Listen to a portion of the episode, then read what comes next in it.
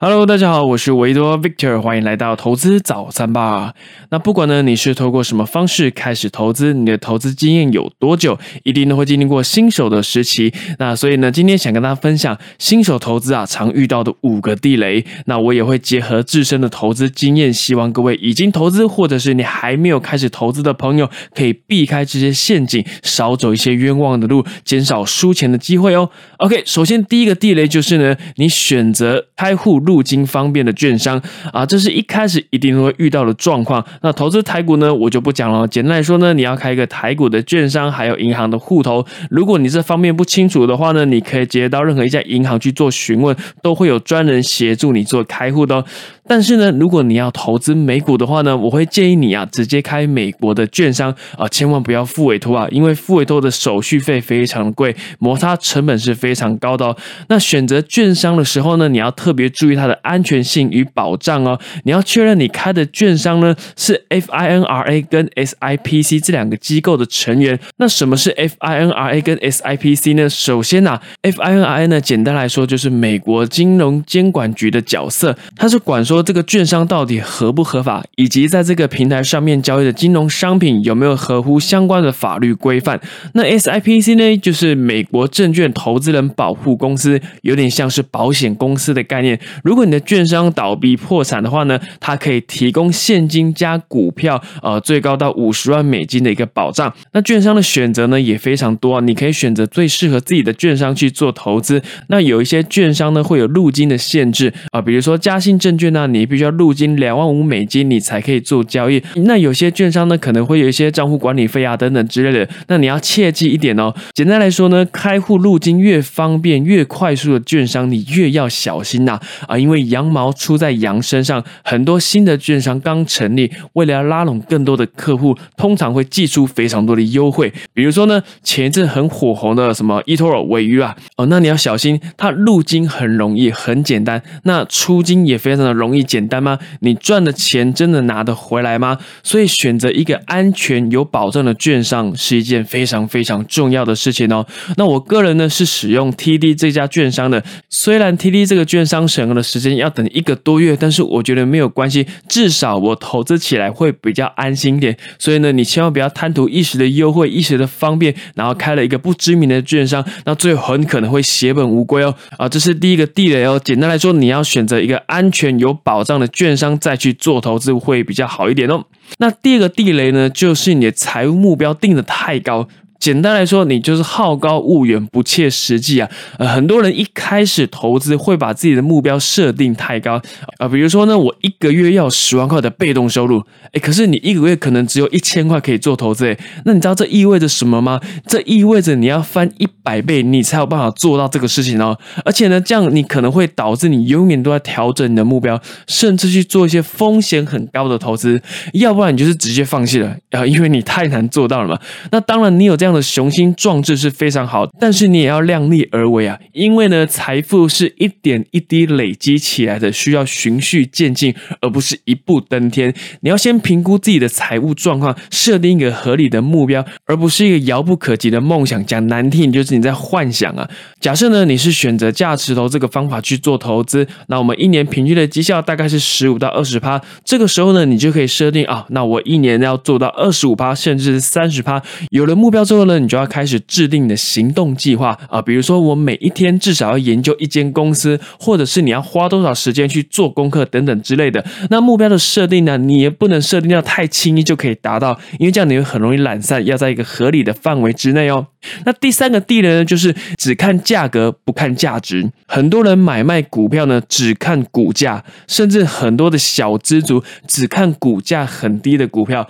原因只是因为这样子才买得起，这个是一个完全错误的观念哦。你看现在台股也能盘中零股交易哦，所以呢，你不管投资台股、投资美股，你的进场门槛已经是低非常非常多了。股价低啊，很多时候呢，它的价值是更低的哦，甚至是些什么鸡蛋水饺股啊，你买进之后。还有可能会下市哦，所以千万要记得要看的是价值，而不是价格。你不要掉入数字的迷思啊！比如说呢，我问大家一个问题：你觉得股价从一块钱涨到两块钱，还是从一百块涨到两百块？你觉得哪一个比较容易呢？啊，可能大多数人会觉得，哎，一块涨到两块，好像比较容易哦。哎，其实答案是错的哦。这题的答案是一样的困难，因为呢，都是要涨一百趴才能翻一倍啊。所以你有发现吗？很多人买一些股价很低的股票，然后期望它它会翻倍的涨上去，这个完全是一个赌博的心态，也会非常容易导致你在股市里面输钱哦。甚至呢，还会有一些人股票涨了就想要获利了结，落袋为安；股价跌了反而一直抱在手上哦。讲难听，也就是所谓的住套房啊。